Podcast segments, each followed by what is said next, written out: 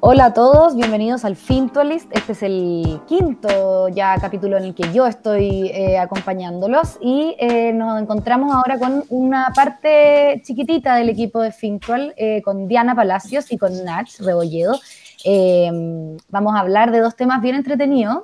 Eh, no vamos a hablar de finanzas ni de esas cosas más difíciles que vimos la semana pasada y la antepasada, que fue como un poco para explotar la cabeza, pero, eh, o sea, así que vamos a hablar de temas un poquito más light eh, y más, más, atractivos. Por ejemplo, Diana nos va a hablar de las drogas y su uso en los deportes. Y al tiro me acordé de, que, de la serie mm, Queen's Gambit, que la terminé de ver ayer justo. Así que eh, sí, bueno, a raíz de, la, de esa serie, yo la vi el fin de semana completa, yo me hice la pregunta de por qué todo el tiempo ponen a Beth, la protagonista, como una drogadicta en vez de como una tramposa. Porque en realidad ella lo que estaba haciendo era usar pastillas para concentrarse mejor, o sea, estaba usando dopaje. En los mm. tiempos en los que se graba esta serie, en realidad no existía el concepto de dopaje, no existía una agencia mundial que lo regulara ni nada, pero dopaje. Ella se estaba dopando y estaba ganando con trampas. Mm. ¿Cachai? Que yo ayer la vi y, claro, y, comentábamos como que eh, se puede hacer eso, o sea, como eh, en el no, no, no, lo vi tan claro como tú, en el fondo, decir como, ah, sí, esta mina está como en dopaje, pero como, como es tan difícil, como, a ver, como uno ve al ajedrez como un deporte entre comillas, bien entre comillas, y uno no lo considera un deporte físico, etcétera, uno dice, bueno, quizás esta cuestión es un deporte mental, eh, y para eso, eh, cualquier gallo que trabaja en cualquier empresa y que tiene muy buen rendimiento y que jala coca, ponte tú todo el día, eh, claro, uno lo ve como una persona que tiene un problema, uno no, uno no lo ve como alguien que, tiene, que hace trampa, pues, ¿cachai? Ahora, ella sí, pues ella está ganando concursos, etcétera. pero claro, no, ¿existen reglas y regulaciones con respecto a las drogas y a los estimulantes, psicoestimulantes, digamos, en el ajedrez? Absolutamente. Lo que ah. pasa es que uno ve en general el dopaje como algo físico, como los esteroides que te hacen crecer los músculos. Pero en realidad no, hay distintos tipos de drogas y hay drogas que te hacen más inteligente, las que se llaman smart drugs o drogas que te concentran más y son igual de tramposas, entre comillas, que las drogas físicas. Entonces, por eso uno no lo asocia al tiro. Pero la Federación de Ajedrez sí tiene una lista de drogas prohibidas y de hecho las drogas que usa Beth estarían prohibidas hoy en día. ¿Cuál es la droga que usa Beth? Porque nunca la nombran. Es como un... ¿Es un ansiolítico cualquiera? ¿Es como una benzodiazepina? Sí, es una ah. benzodiazepina. Yo leí en un, por ahí en un como artículo en internet que alguien iba haciendo seguimiento de cuando Beth va preguntando en México y en hartas partes, como de las pastillitas verdes, Sí, es como benzodiazepina. Ah, perfecto, que sí, son súper fuertes. pues. Sí. Pero no sé si, bueno, yo no sabía que podían causar alucinación. pero hay que hacer como un disclaimer de que acá como que no recomendamos drogas. no, es que no. Claro, todo es como que rico la que No, no. Claro. Eh, Beth, Beth, lo pasa pésimo por su adicción también, así que. Claro, y al final las deja y gana sin usarla. Sí. Pero todo el camino, en el fondo lo avanzó. spoiler, big spoiler. Eh, está bien. Bueno, pero además yo creo que el hecho de el, alcohol es como que ella misma se contrarresta la, trampa que está haciendo, se ella se auto boicotea su propia trampa porque además es alcohólica, entonces eso ya la deja totalmente tonta nomás, ya. Claro, Claro, y al final yo creo que, que estas pastillas te hagan alucinar y todo eh, es como una exageración de la serie. No sé si en realidad es así. Claro, tiene que haber alguna cosa media de ficción, pero era bien entretenida en todo caso. Claro.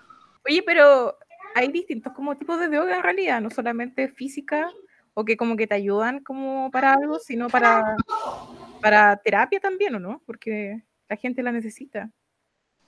Claro, en general el uso de drogas o, mejoras biotecnológicas, como deberían llamarse en realidad, tiene dos tipos.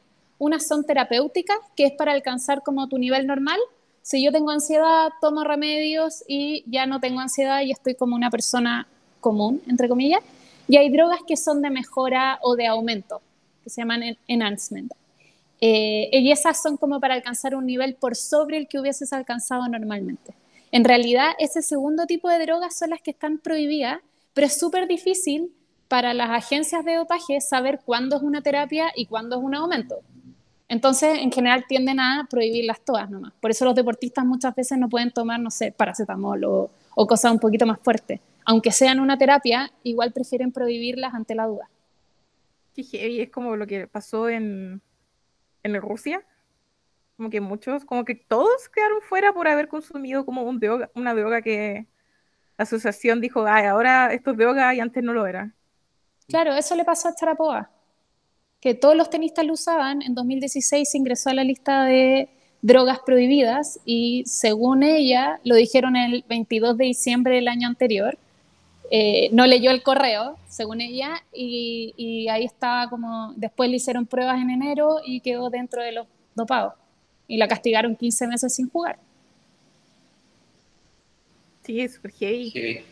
Eh, también me recuerda a mis compañeros de la universidad que pasaban, como se pasaban datos de cómo puedo comprar esta pastilla o si esta pastilla me sirve, que era lo mismo, por decirlo así, como para poder estudiar sí, yo también he escuchado eso.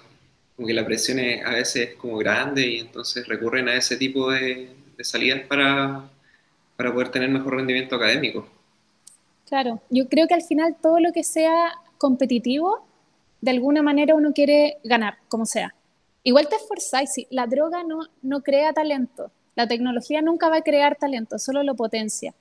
Es como alguien que, que quiere estudiar toda la noche y se toma alguna droga para estar eh, consciente y concentrado, no es que la persona no hubiese sido capaz de estudiar sin esta droga, solo que lo ayuda. Entonces, en cualquier escenario que haya competencia, sea deporte, sea trabajo, sea estudio, en general vamos a tratar de encontrar una ayuda como sea, sea legal o no. Claro. Igual, eh, yo no sé si en las universidades, acá en Chile por lo menos, existe algún tipo de regulación como para un estudiante de qué sé yo, ingeniería o de, o de derecho, que tienen que memorizar muchas cosas, eh, como por ejemplo para no, no sé, que no puedan tomar Aradix, que son anfetas, digamos, eh, como si, si es que no está realmente recetado, porque también hay muchas, hay, hay, maneras de conseguir ese tipo de remedios sin receta, obviamente. Pero como que no, no, no pasa, o sea, ahí todo el mundo, el que puede, puede nomás. Claro, como al final las universidades no ponen regulaciones, aunque quizás deberían, eh, más allá de las regulaciones como normales que tiene el país. Pero, por ejemplo, en, Reino Unido hay varios eh, profesores que están pidiendo que las universidades tengan este tipo de regulación.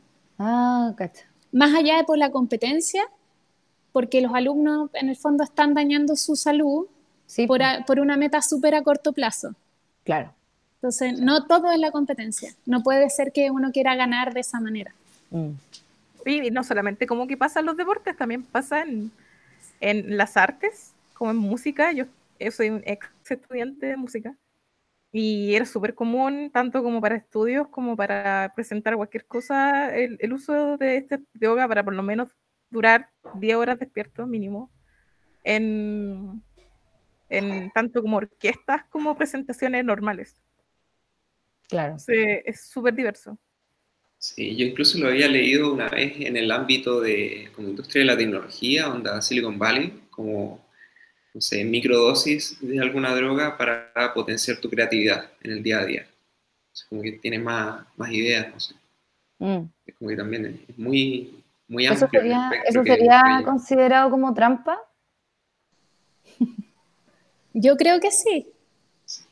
Pero es que entonces uno, o sea, ya, está bien, pero si uno, uno puede alargar esa línea, eh, ir acortándola cada vez más, entonces al final usar un computador es trampa y...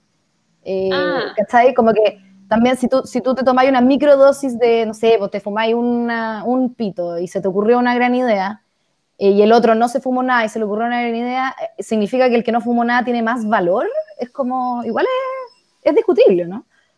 Yo no creo que tenga más o menos valor yo creo que la diferencia está en que, que todos podemos usar. Entonces, por ejemplo, que también ahí tiene un tema de recursos no menor. O sea, ah, al final la persona que tiene más plata y que puede conseguirse la receta del doctor que le dé, no sé, un tranquilizante, lo que sea, en general también podría estar haciendo trampa, sí, podría. Pero ah, es, ¿cachai? Como yo creo que lo que hay que pensar es, ¿esto está disponible para todos? ¿Todos tenemos permitido ocupar un computador? Perfecto, todos lo usamos. ¿Todos tenemos permitido usar esteroide en una competencia de fisicoculturismo? No. Entonces, mm. el que lo usa es trampa. Claro, pero más allá del tema económico, eh, tiene que ver con una cosa legal, porque no todo el mundo tiene eh, no todo el mundo tiene acceso a un computador, todo el mundo tiene permiso, no es ilegal ocupar. ya, claro. bueno, ahí llegan las leyes a establecer los límites y entonces Llegan los abogados. Claro, como que naturalmente la falta de recursos te, claro. te limita un montón de cosas. Oye, pero está muy entretenido ese tema y yo recomiendo también que vean eh, eh, Gambito de Dama. Yo al principio no me tincaba nada porque encuentro que la ficha lo hicieron muy mal. Eh, la, cara de la actriz se ve muy perturbadora. parece, de hecho, y el hecho de que esté como Gambito de Dama, uno cree que es como como que yo pensé que era de esta serie española, ciútica, así como eh, La Casa de Papel y no sé qué, y que me cargaron. Y nada que ver, pues era, era, era mucho más entretenida. Así que, Napo, pues, gracias Diana por la, por la educación. Eh, fuiste el Don Graf de este capítulo. Muchas gracias a ti. Nash, cuéntanos tú, nos vaya a hablar del, mercado de la música este año 2020, que yo creo que la gente ha escuchado mucha música, sobre todo por el tema del coronavirus, o, menos, no sé. Eh, pero tú, tú vas a hablar del mercado, de cómo se ha mantenido. Sí, en realidad es como dos cosas bien interesantes que pasaron, y de hecho lo primero tienes razón, o sea, el mercado a pesar de que vino el coronavirus y, no sé, se cancelaron miles de conciertos, etcétera, eh, aún así en la primera mitad del año, según las cifras de la, de la industria eh, estadounidense, creció la, industria de la música como en un total.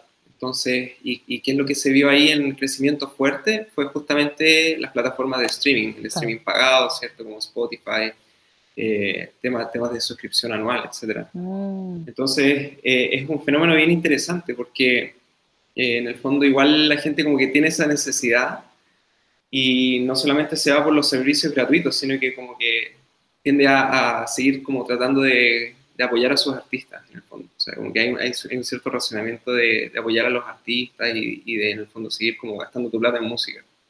Claro. Eh, entonces, eso es como un, fenómeno bien interesante. Y otra cosa que, que viene también eh, muy como complementando esta adopción masiva de los servicios de streaming es como, eh, a pesar de todo esto, la gente sigue comprando medios físicos para, para, la música. O sea, se sigue viendo que la gente compra CDs, a pesar de mucho menos que lo que se veía hace, no sé, 10, 20 años atrás.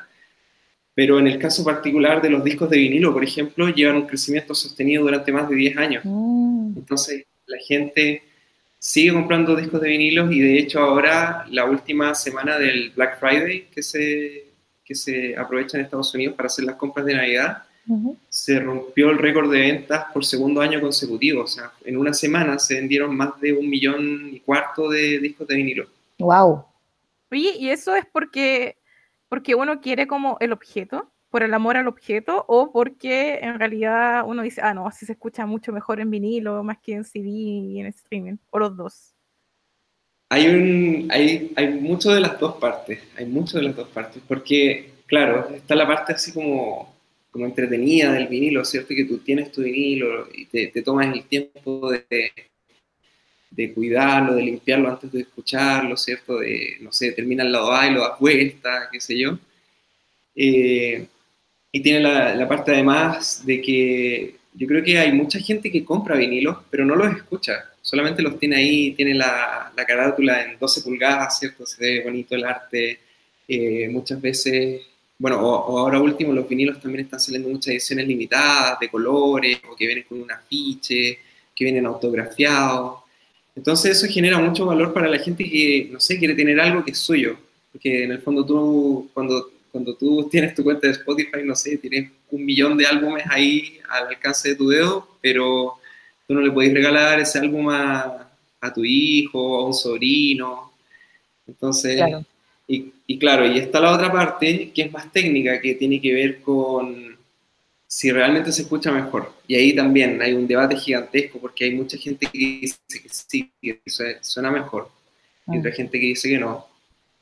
Y yo por lo menos lo que he leído mucho de eso es que no hay una ventaja clara del vinilo sobre el formato digital, pero sí hay limitaciones que tiene el vinilo que son muy particulares, que tienen que ver, por ejemplo, con que si tú pones, grabas la música muy fuerte en el vinilo, la aguja se salta, es un tema mecánico. Mm. Tú no puedes superar esa, esa limitación mecánica del vinilo. Entonces, ¿qué es lo que hacen los ingenieros de sonido cuando graban en vinilo? Es que tienen ese cuidado de grabar con los volúmenes eh, moderados, ¿cierto? De que se escuche toda la mezcla bien.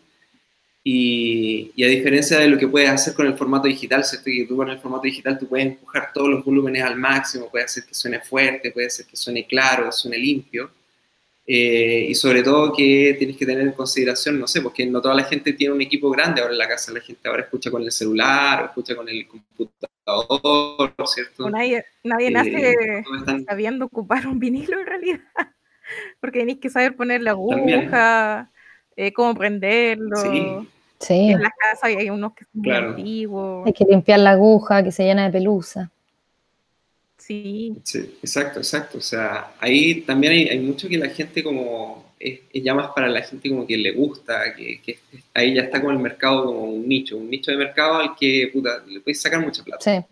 Y lo, como eso, yo creo que... Estaba pensando a propósito de, esos nichos eh, con respecto a, como productos que están decayendo pero que pueden renacer. Estaba pensando en los libros, obviamente, que ya, ya, ya sería hora de que los libros que se venden en físico empezaran a venir con, con dedicatorias especiales del, escritor, con un póster, con cierta cosita, cierto valor agregado, porque eh, actualmente yo ya no encuentro cuál es, la, cuál, cuál es el, perk en el fondo de comprarme un libro versus bajármelo en Kindle. O sea, comprármelo en Kindle por Amazon, pero por muchísima plata menos. Eh, entonces, nada, como que me... Eh, como que creo que la industria de la música lo ha hecho muy bien como marqueteramente por el lado de los vinilos, pero que las editoriales quizás se están quedando un poco atrás como con las ediciones especiales. Pasa lo mismo con el tema del valor libro, de que, mm. ah, me gusta como lo material, lo tengo. Es lo mm. mismo como que en vinilo, tengo lo material y el objeto como que lo puedo tener. Claro. Y pasa eso de que uno compra muchos libros y quedan ahí, quedan hasta como con el plástico y uno, pero lo tienes. Y no si, el libro viniera, viniera como con algo, con algo tan atractivo como el vinilo, porque yo soy de las personas que tiene vinilo y no, y no escucho vinilo, pero es porque se me echó a perder la cuestión y nunca más la arreglé, pero ahí están todos. Y de vez en cuando eh, los reviso y en realidad es muy fascinante, porque en cada carátula adentro viene un papelito, puta la raja, precioso, y como que eso lo he visto en libros, en solo libros como muy, muy especiales y muy caros, ponte tú una edición así como del El Padrino, a no sé cuántitos años del estreno del Padrino, sacaron una cosa, o, tengo otro de Frank Sinatra, pero siempre es como relacionado con película y música. Entonces yo digo, ¿cuándo va a venir una versión de una novela, ponte tú, Ana Karenina, eh, con papeles firmados por, eh, ¿cachai? O sea, como que esa, esa weá la encuentro que como que no está siendo 100% eh, explotada. O quizás estoy hablando nomás así como... No, es verdad, es verdad. Desde mi vereda de Karen, Ignorant Karen. Yo tengo una suscripción mensual donde me dan como un libro que no ha sido lanzado aún, de editoriales como muy chiquititas, mm. que vienen firmadas por el autor. Ah, esa, esa caja, ¿cómo se llama ese? Eh, pasaporte literario. Es muy bueno ese emprendimiento. Yo la, tengo. y eso me fascina, me fascina. Viene como con, con amor. Sí, es que, claro, librerías grandes como Antártica o los qué sé yo, podrían ponerse a hacer eso. O Planeta, editoriales gigantes. Exacto, porque al final como que yo creo que lo que uno busca en esos casos es como tener como más, como meterse un poco más en la cabeza del autor. Claro. Como estar en el contexto que lo hizo, como, eh, no sé, la etapa de su vida que le estaba pasando, mm. o, o, dónde estaba, en qué lugar físico estaba, mm. estaba parado, no sé. Y creo que en la literatura eso no funciona mucho. Yo hablo porque estudié literatura. Yo creo que no funciona mucho porque la literatura está constantemente el discurso dando vueltas de que, de que da lo mismo de dónde viene el autor, de que da lo mismo, de que lo único que importa es lo que escribió. Entonces, preguntar por la biografía del autor es como mal visto si es que tú querías entender un, libro. Es como, no, te estáis quedando como en el, en la prensa rosa de esta weá. Aquí lo importante son las palabras, el idioma en sí mismo, ¿cachai? y entonces como que el, el, escritor rockstar es como el peor tipo de escritor. Y claro, pues entonces por eso en, la industria de la música, si tú eres un rockstar y sacáis un vinilo con todos tus documentos y tus cosas, es, nada, está dado, es bacán, ¿cachai?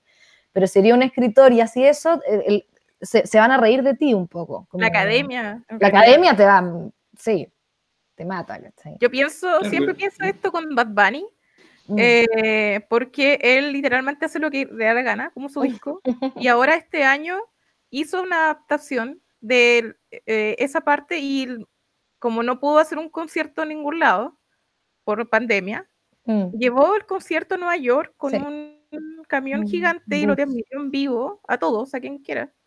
Y él hizo literalmente una adaptación de, de yo como autor quiero esto y lo hago. Claro y puedo hacerlo. Sí. Yo creo que esa cuestión fue muy impactante. Eh, y, encontré impactante que no se le hubiera ocurrido a ninguno de los otros reggaetoneros antes. Y, era tan.